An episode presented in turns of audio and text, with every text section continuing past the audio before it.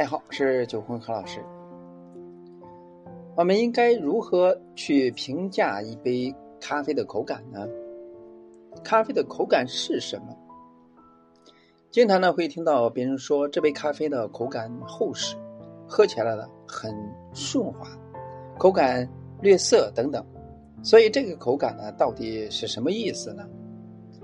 口感呢就是咖啡在你口腔里面的感觉。比如说触感、重量感、粘稠感等等，咖啡的风味呢，可能需要我们进行一些联想，或者说是多喝才能感受到。但是口感不一样，喝上一口是涩、是顺滑、水水的，还是厚实的，都可以直接感受到。对于一杯咖啡而言呢，口感很重要，它能够直接影响到一杯咖啡给你的体验，甚至呢。还会影响到一杯咖啡的风味展现。那接下来我们将口感呢折成三个方面：醇厚度、油脂感、色感。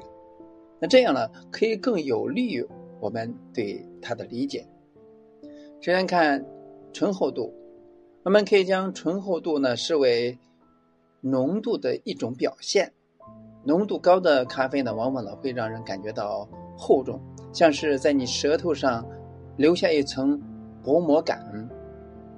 浓度低的咖啡呢，喝了很稀薄，就像水一样，喝了就喝了，在舌头上并不会留下什么感觉。没有概念是不是？没有关系。那我们可以用牛奶来比喻，醇厚度高的、浓郁的咖啡呢，就像全脂牛奶一样。醇厚度低的、细薄轻盈的咖啡呢，就像脱脂牛奶一样。那大家呢，也可以对比着两种牛奶来试试。那这样有利于你对醇厚度的理解。咖啡的醇厚度呢，除了浓度的影响，那其实呢，在产地、处理方法、烘焙方面呢，也是有着很大的影响。比如说，苏门答腊的咖啡呢，醇厚度呢较高，而埃塞俄比亚的咖啡呢则较低。日晒的咖啡纯度呢，会比水洗的咖啡呢高得多，而烘焙度深的咖啡醇厚度呢，会比烘焙度浅的咖啡更有感觉。那的醇厚度还有一个优势，就是可以影响到我们对咖啡风味的感知。你可以认为咖啡带来一点甜感，同时呢，还可以均衡的酸质。不同的冲煮方式呢，也会影响到咖啡醇厚度的表现。我们以金属滤网的法亚壶与滤纸过滤的手冲来比较，就可以发现，使用法亚壶萃取的咖啡呢，可以表现出较高的醇厚度。这是因为金属滤网并没有将咖啡里边的细粉完全过滤。那滤器是如何影响醇厚度呢？测量浓度的时候呢，我们只会测量咖啡中的可溶固体物质，而非我们先前提到的不可溶的固体物质。但是这两种都会影响醇厚度。这表示了一杯由滤纸冲出的咖啡呢，将不可溶固体物质了过滤掉，和一杯由金属滤网冲出来咖啡的，有许多不可溶的固体物质了未被过滤。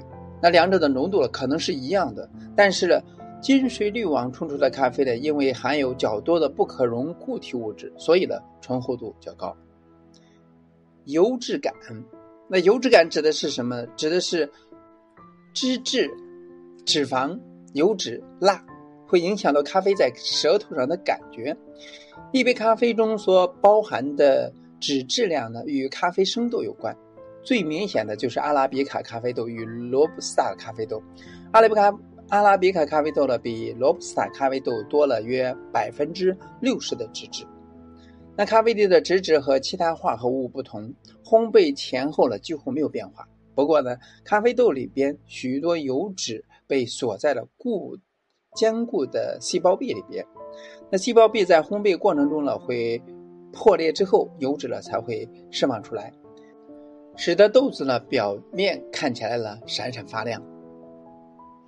根据我们的经验呢，豆表面的油光呢，并不代表着咖啡本身会富含油脂。那真正有影响力的还是你所使用的滤器。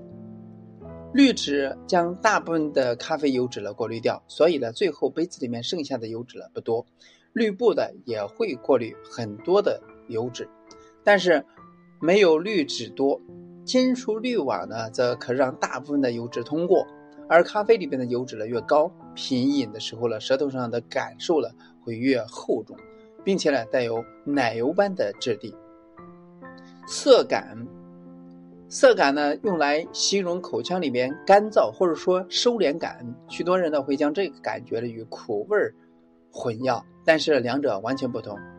事实上呢，当你感觉到涩感的时候呢，是某些分子正紧抓着你的舌头，而产生了一种干燥的感觉。